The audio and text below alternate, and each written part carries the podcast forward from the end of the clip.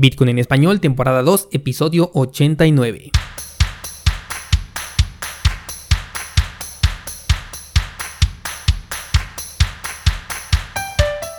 Bienvenido, esto es Bitcoin en español, el podcast donde hablamos de criptomonedas, tecnología, cadenas de bloques y por supuesto Bitcoin.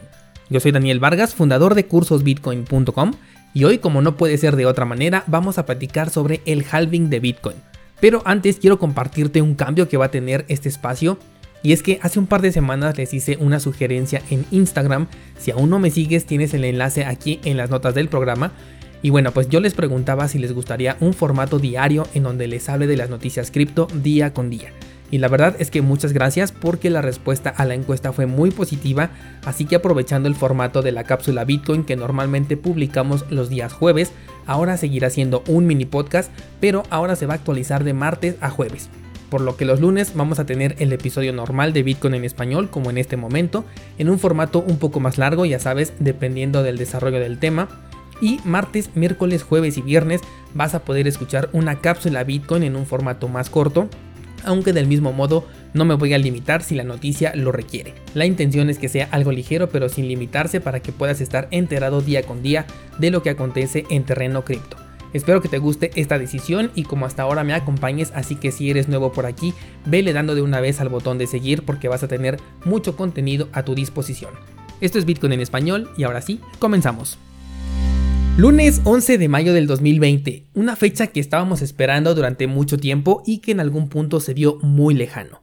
No hay plazo que no se cumpla ni fecha que no llegue. Y hoy por fin estamos en el día del tercer halving de Bitcoin.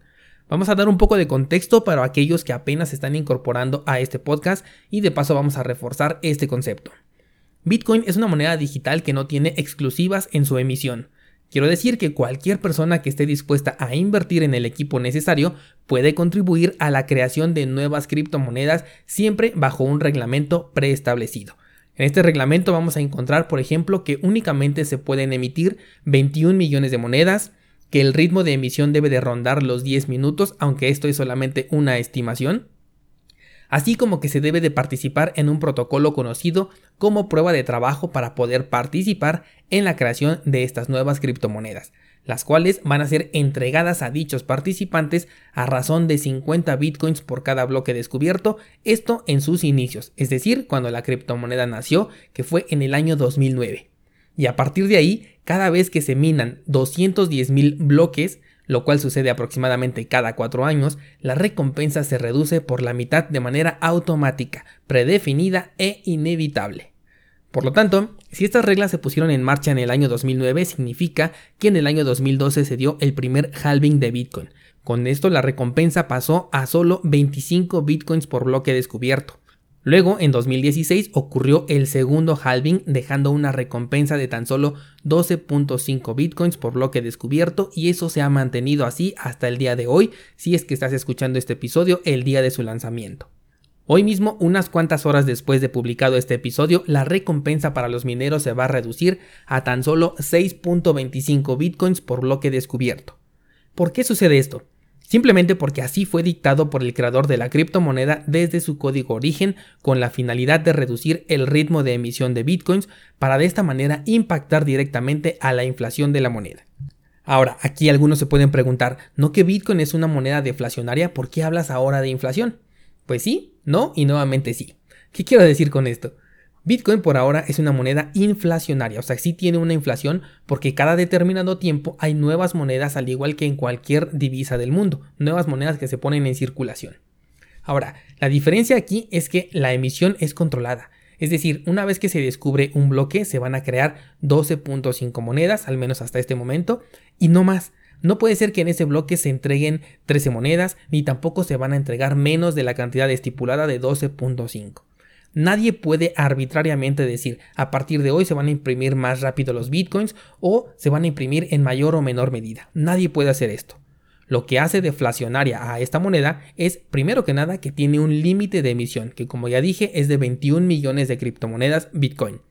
Y a partir de este punto comienza la deflación, porque a partir de este punto ya no pueden existir nuevos Bitcoins que se puedan poner en circulación, es decir, la emisión ya queda establecida. Es altamente probable que no veamos esto porque según los cálculos la última moneda completa se va a minar alrededor del año 2140. Los datos son muy seguros pero que no se pueden dar con una precisión exacta, porque no es un evento que se programe por fecha, sino por bloque creado. Y la emisión de un bloque depende mucho de la dificultad, la cual se actualiza conforme más o menos mineros están participando en el proceso de la creación de nuevas criptomonedas Bitcoin. Por ejemplo, el halving de hoy desde que Bitcoin existió se podía pronosticar que ocurriría en el año 2020. Después, conforme el tiempo pasaba, podíamos especular que ocurriría en la primera mitad del año 2020.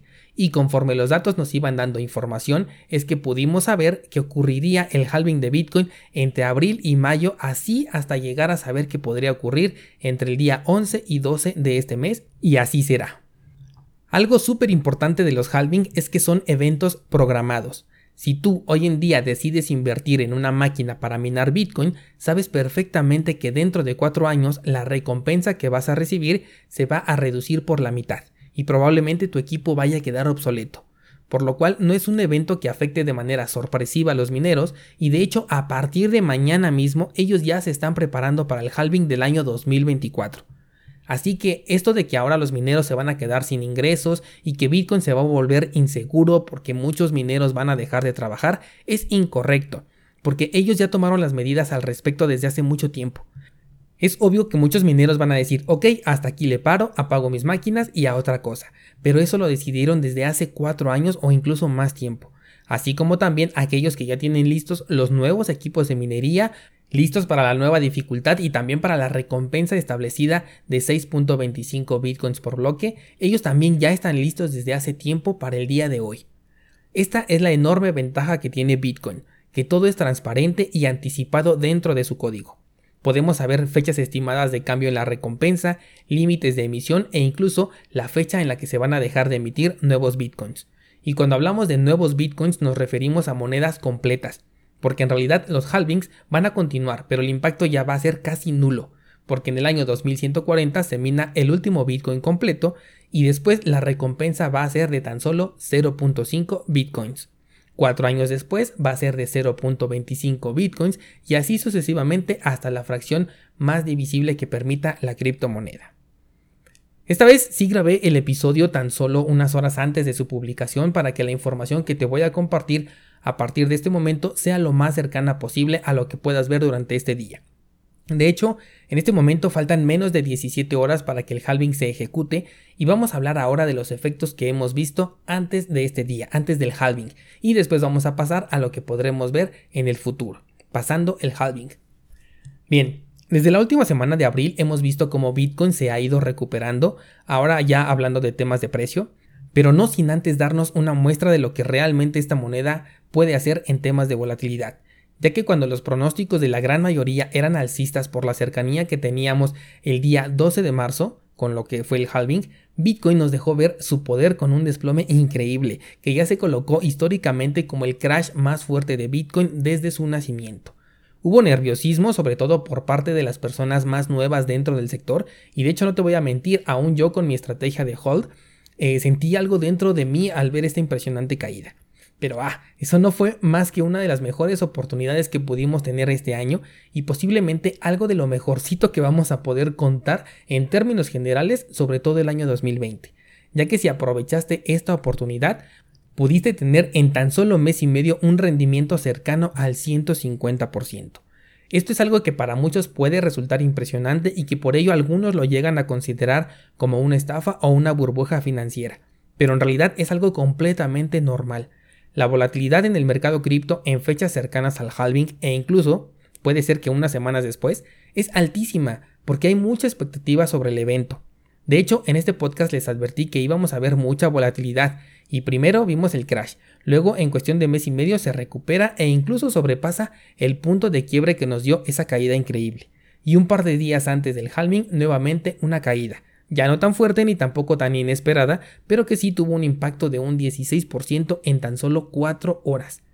Imagínate que si esto hubiera ocurrido en el mercado tradicional, el sistema en automático nos hubiera bloqueado y no permitiría que ningún usuario pudiera comprar ni vender hasta el día siguiente. Esto por la fuerza del movimiento, estamos hablando de este 16%. Pero dentro del terreno de cripto eso no pasa. Nosotros vemos una caída del 16% y sabemos que en las siguientes 4 horas podría caer todavía otro 20% más.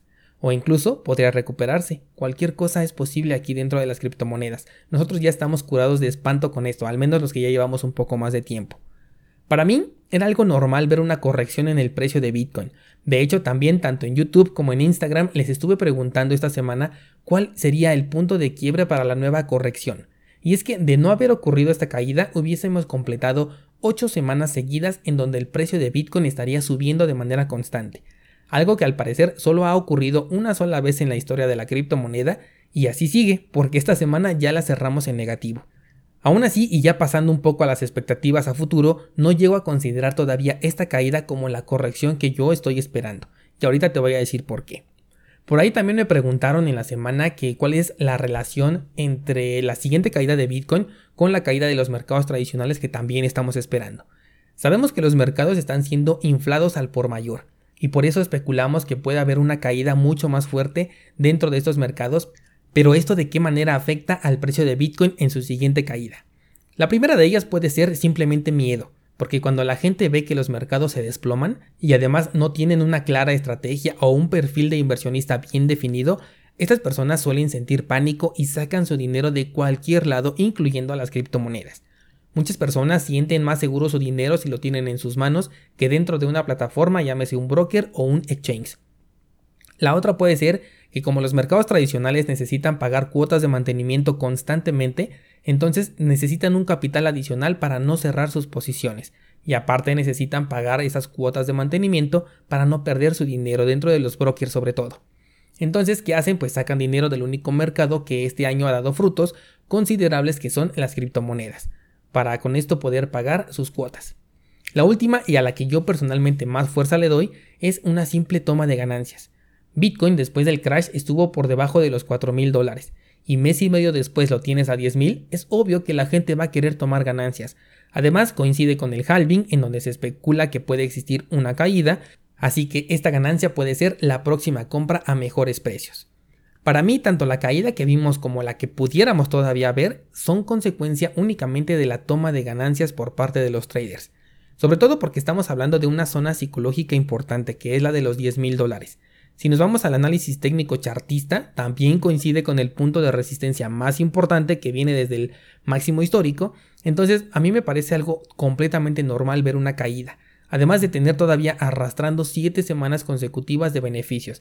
Tarde o temprano teníamos que ver una corrección, es algo lógico. Pero, ¿por qué digo que esto que vimos no es la corrección que estamos esperando? Simplemente porque, aunque vimos una caída bastante considerable, recuerda fue un 16%, el movimiento no es diferente a los que se han visto en las últimas semanas. Es decir, el precio se sigue moviendo dentro de un rango o un canal, si te gusta llamarlo así, que de hecho es bajista.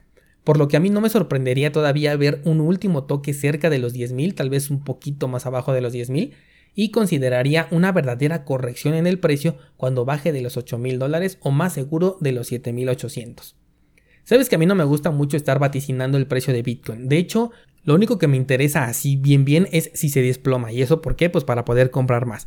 Pero cuando sube no le presto tanta importancia. Va a llamarme atención cuando supere los 20 mil dólares y eso por mi estrategia que tengo. Entonces ahí sí voy a estar mucho más al pendiente del precio, pero por esta misma estrategia todo lo que hemos visto hasta este momento, aunque sí soy un espectador y estoy viendo constantemente qué sucede con el precio, realmente no es tanto de mi interés porque no se acerca todavía a los puntos de ejecución de mi estrategia personal. De hecho, hace poco te hablé en un episodio específicamente de la caída que yo estoy esperando por si quieres pasar a escucharlo. Fue hace como dos semanas, si no me equivoco, para que puedas pasar a escucharlo. Ahora, por último, ¿qué pasa después entonces? Se da el halving y qué sucede con el precio de Bitcoin. Vamos a esa parte. Tomando en cuenta una corrección en el precio, lo que yo considero es que vamos a volver a tener una temporada de relleno, o sea, un tiempo muy aburrido, otra vez con la criptomoneda en la que se la va a pasar oscilando en un rango muy definido pero ojo, porque el hecho de que esté aburrido no quiere decir que te duermas en tus laureles. Esto representa que estamos en una zona de acumulación. Recuerda lo que vimos en el curso básico de trading que puedes encontrar en cursosbitcoin.com y que además es gratis. Los mercados siempre están acumulando o distribuyendo. Y en este periodo de estabilidad en el precio de Bitcoin que para muchos puede parecer aburrido, es el momento perfecto para acumular más Bitcoin. Y eso es lo que está sucediendo en el mercado cuando ves que el precio está muy estable. Ya si se da una caída, pues mucho mejor, porque tendrás entonces acceso a un mejor precio. En realidad, me atrevo a pensar en un movimiento lento pero constante a la alza a partir del último cuarto de este año.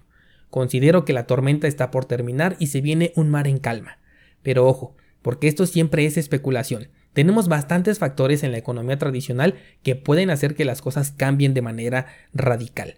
Se vienen las elecciones en Estados Unidos, este, tenemos todavía el tema del pangolín, los efectos de la impresión infinita de dinero en casi todos los países, la impagable deuda del sector bancario, en fin, aun si las aguas se calman, el sector nunca va a ser aburrido y por ello confío en que un espacio diario para este podcast es completamente sostenible. Pues hasta aquí el tema del halving el día de hoy. Faltan en este momento 16 horas con 15 minutos para que se dé el halving. Según esto va a ser entre las 4 y 5 de la tarde hora de México. Y según aquí la información que tengo, de hecho te voy a dejar el enlace aquí en las notas del programa de la página en la que estoy checando esta información. Faltan solamente 97 bloques para que se produzca el halving. En la clase pasada te hablé de una página en donde podías ver eh, los bloques, cómo se están llenando y cómo se van publicando, para que puedas comprender esto de cuántos bloques nos hacen falta para llegar al halving. Pásate a escuchar el episodio de la mempool y ahí te dejo el enlace en las notas del programa para esa página en donde lo puedes ver de manera visual.